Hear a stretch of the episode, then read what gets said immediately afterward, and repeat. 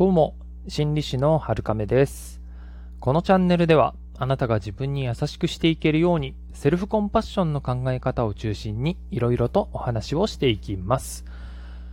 はい、今日はですね、えー目標に向かって進むのが辛いなら、というお話です。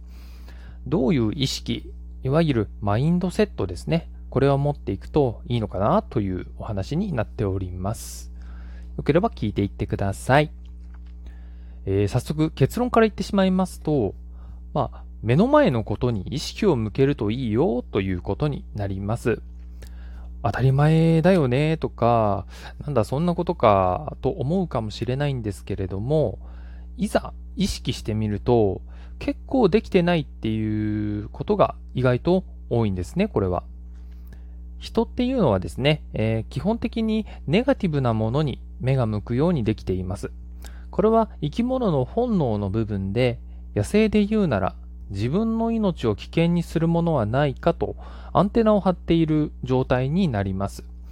なので、生き物である以上、この機能があるのはとても自然なことなんですね。ただ、現代の人間にとって、これが合理的に働くっていうことはほとんどありません。なので、現代人の常識からすると、あんまり役に立たないアラート、警報が頭の中で四六時中鳴っているような感じになります。そういうのをネガティビティバイアスって言うんですね。これがあるために人間は常に不安になってしまう、不安になることを探していたりします。不安を見つけてそれを叩いて安心しなさいよと脳がね、あの言っているわけですね、私たちにね。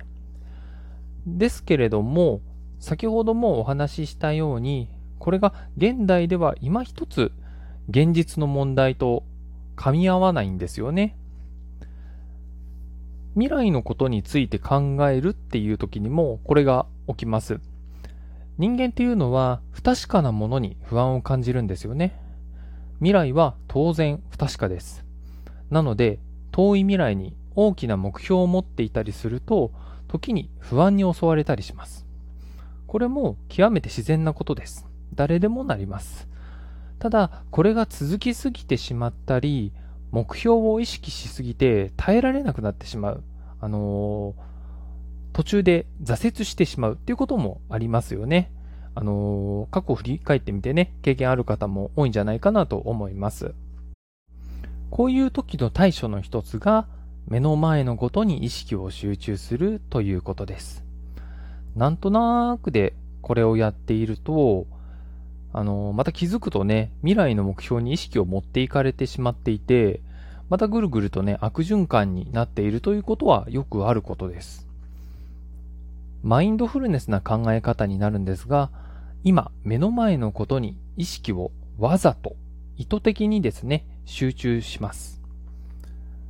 それても大丈夫です。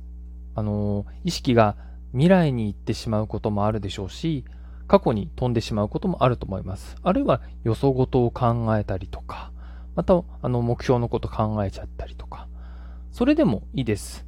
気づいたら、あ、意識が逸れていたな逸れているのに今気づいたなよし、目の前に戻そうということをやります。何度でもやります。逸れたら戻す。これを繰り返します。自分を責めなくていいです。誰でもそれますので。そうしていくといつの間にか目標に距離が近づいていくということになります。現実に例えると、マラソンとか登山とか、そういったこう、時間のかかるスポーツっていうのが分かりやすいですよね。似たような話を、あの、プレイヤーとか、あの、アスリートの方が話されることもありますよね。42キロ先のゴールばかりとか、山の頂上ばかりを意識していると、苦しくなってしまうということがあると思います。そんな時は目の前の一歩に意識を向けますよね。一歩なら誰でも行けると。簡単にやれるということですね。あるいは、あの、目の前に見える看板のところまでとか、あの、少し先の木のところまでとか、そういう風にね、進んでいくと、ちょっと楽になるよということはね、聞かれたりすると思います。もちろんこれだけだと、ちょっと物足りないんだよなぁと思うこともあると思います。その場合はですね、あの、もうちょっと現実的な方法ですと、あの、大きな目標があると思いますので、その目標を小さく小さく分解するっていうのも手です。